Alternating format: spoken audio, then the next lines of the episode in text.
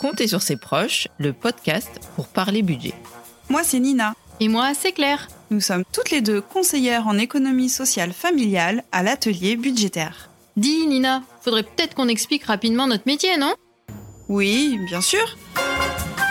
À l'association, on accompagne toute personne qui s'interroge sur son budget, qu'elle ait ou non des difficultés. On l'écoute, la conseille et l'aide dans ses démarches.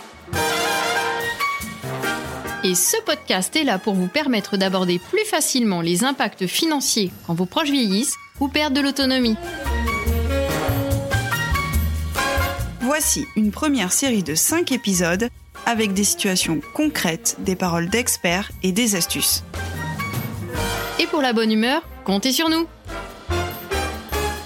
Épisode 1. Comment parler d'argent avec son proche. Oui, tout à fait, Madame Jourdan. Nous avons bien rendez-vous mercredi prochain à la permanence Point Conseil Budget de Grignols.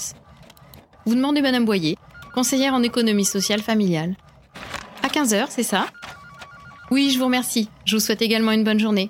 À mercredi Encore un appel de Madame Jourdain? Oui, c'est le troisième de la semaine. Mais vraiment, je sens qu'elle a besoin d'être rassurée et que l'on se rencontre. Mais qu'est-ce qui l'angoisse autant? Tu sais, c'est la dame qui est bientôt à la retraite et qui va faire les courses pour ses parents.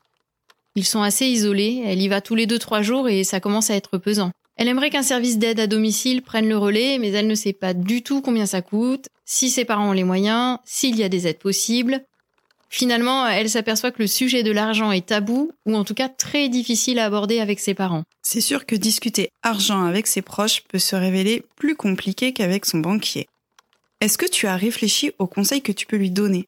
Car là, comme ça, je me dis que comme elle fait les courses pour ses parents, ça peut être une bonne façon d'aborder le sujet, surtout avec l'augmentation des prix en ce moment. Oui, bonne idée. Tu sais si elle les aide au niveau administratif? Oui, il me semble. Je crois que parfois elle remplit les chèques. Bon, j'imagine que comme beaucoup de personnes qui aident leurs proches, ce sont les chèques pour payer les factures comme l'électricité.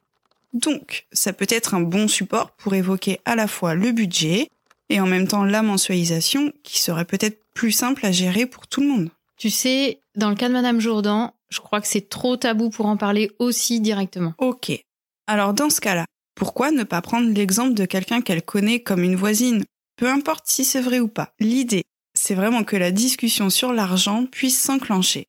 Ou alors, elle leur dit qu'elle a regardé un reportage sur le pouvoir d'achat et elle en discute avec eux. Oui, effectivement, ça peut être un moyen plus simple d'aborder le sujet. Pour approfondir la question de la relation à l'argent, Muriel Varas, formatrice spécialisée sur la relation à l'argent et histoire de vie. Dans notre société, cela peut être plus ou moins compliqué ou gênant de parler d'argent. Nous construisons et entretenons une relation inconsciente avec l'argent.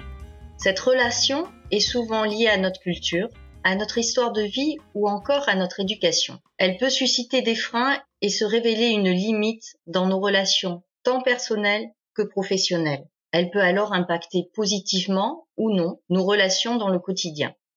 Par exemple, avec nos enfants, au sein de notre couple ou notre fratrie. Comme des études le confirment sur le sujet, l'argent qui circule est chargé de symbolique. Ce n'est pas un simple billet de banque pour faciliter les échanges. Au contraire, il véhicule souvent des non-dits derrière lesquels se cachent des besoins et des attentes. Suivant le message implicitement exprimé, il peut provoquer des sentiments opposés, amour ou jalousie, accord ou désaccord, entente ou conflit. Par exemple, quand les rôles s'inversent, que ressent un parent qui en cas de difficulté financière demande de l'aide à ses enfants? Qu'éprouvent les enfants qui doivent apporter leur soutien à un parent sous mesure de protection?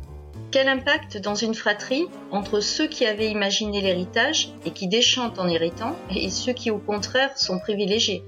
Dans un couple, quelles conséquences dans la relation entre celui qui peut difficilement apporter sa contribution financière et celui qui l'apporte majoritairement? Aussi, accepter ou s'autoriser à parler d'argent, même si cela peut s'avérer compliqué ou dérangeant, est indispensable pour arriver à un compromis ou un consensus qui convienne à chacun. Il s'agit alors de considérer l'autre avec ses points de vue, ses valeurs, ses priorités, ses besoins et ses désirs. Il s'avère donc important de reconnaître le droit à chacun de penser l'usage de l'argent différemment. Bon, on l'a bien compris, nous ne sommes pas tous égaux pour parler d'argent avec nos proches et utiliser des prétextes comme le prix des courses peut aider. Il y a aussi les conseils de professionnels comme nous, Nina et Claire, conseillères en économie sociale familiale, et des lieux comme les points conseil budget. Ce sont des structures d'accueil, d'information et d'accompagnement budgétaire. C'est gratuit et accessible à tous. Il y en a 500 partout en France et dans chaque département. Vous pouvez retrouver la liste sur le site. Sur quel site, Nina? Sur le site www.mesquestionsdargent.fr.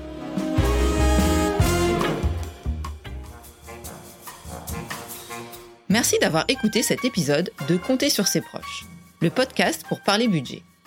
Nous espérons qu'il vous a été utile et instructif. Nous tenons à remercier nos partenaires qui rendent ce podcast possible. Leur soutien est précieux. BMS, CARSAT Aquitaine, le département de la Gironde, Malakoff Humanis et la MSA Aquitaine. Sans oublier l'association Bonjour les Hirondelles pour la réalisation. Si vous avez apprécié cette écoute, n'hésitez pas à la partager avec vos proches et avec ceux qui en auraient besoin. Toutes les ressources de l'épisode sont disponibles dans le descriptif. Compter sur ses proches s'écoute sur toutes les plateformes. Deezer, Spotify, YouTube, Apple Podcast, Google Podcast. Et grâce à vos commentaires et à vos clics sur les réseaux, vous soutiendrez la diffusion d'épisodes. On compte sur vous. À bientôt pour le prochain épisode. Comment détecter une consommation inhabituelle?